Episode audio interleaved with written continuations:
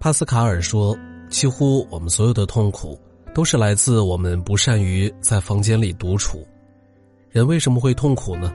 是因为内心感到了痛苦，而内心为什么会感到痛苦呢？则是因为我们没有好好的跟自己的心相处。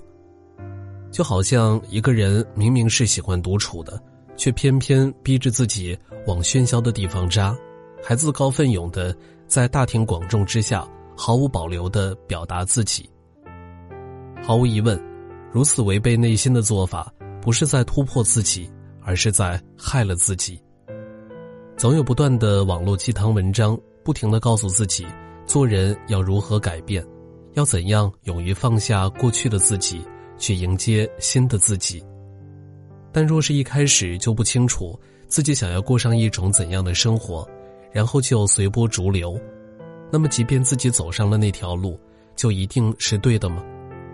如果一开始都没有任何的判断和思考，通常都会走上一条歧路，以为自己摆脱了以往的错误道路，殊不知又重新踏上了另一条痛苦之路。一个人想要让自己成长、成才、成功，务必学会独处。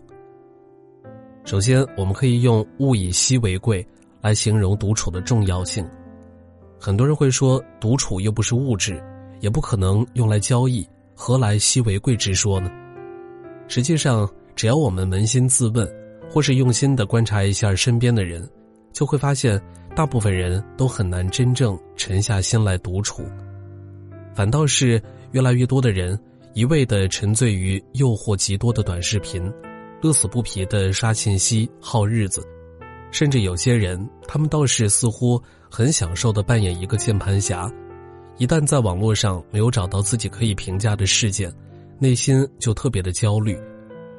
外面世界的灯红酒绿，总有未经世事的年轻人以为可以随随便便就能够赚大钱，过上一种奢靡的生活。他们一旦误入歧途，再想修正起来就难了。正所谓由俭入奢易，由奢入俭难。当一个人满脑子想着自己能够轻松就可以过上好日子，那么还有谁愿意过着艰苦打磨的生活呢？很多人明明没有那样的命，却偏偏还不愿意付出努力，好高骛远，总想着看看能不能走捷径找好运。在这样一种不愿付出却还想不断收获财富的心态下，人心就浮躁了，人心浮躁便不愿意独处下来，好好思考。如何对待自己的人生了？庄子说：“独与天地精神往来。”人只有在独处的时候，才能通过深度的思考，来感知到自己究竟想要一种什么样的生活。安静独处，放空自己，才能拨开迷雾，让心灵自由呼吸，让思想自在散发，然后做到与天地精神往来，看穿生命真相。独处不是说自己一个人，要么待在房间里一整天玩游戏，或整日睡觉，这不是独处，而是放纵，是颓废。真正的独处是能够做到向内求索智慧，向外吸收能量，让自己的精神得到减负。独处是一种接纳、吸收、吐出，然后又重新接纳、吸收、吐出的过程，就像作家维纳说的那样。人生就像行走海里的船，所有的经验在海啸面前都是空白。若你觉得只有一个老船长就已经足够，或许下一场海风就能将你席卷到海的对岸。时代发展瞬息万变，许多看似安稳的工作，下一秒就很有可能被时代所淘汰。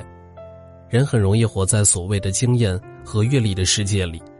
大脑对自己固有的生活经验有了依赖的倾向，思维一旦固化了，遇到危机，反应也会非常迟钝，甚至变得麻木。一个人若是能够学会独处，足以说明他们拥有一个好学的态度，不断的追求新事物，又能够保持着经验的审视态度，推陈出新，取其精华，去其糟粕。能够独处的人，可以做到保持着一种空杯心态。不断的为自己争取更多的机遇，不被时代所淘汰。道德经曰：“慎爱必大贵，多藏必厚亡。”人活得太累，就是因为想的太多，想要得到的太多，欲望太过于强烈，必然伤害自己。欲望无止境，追求就无止境。为了追求而追求，不如不追求。人心不足蛇吞象，一个人若是活在了欲望的沟壑里，最终填满他的不光是各种各样的欲望，还有自己的心灵。做人应该学会独处，才能在简单和安静的环境下，找到自己真正想要的东西。大道至简，学会独处，学会断舍离，才能做自己的朋友。问清楚自己究竟想要什么。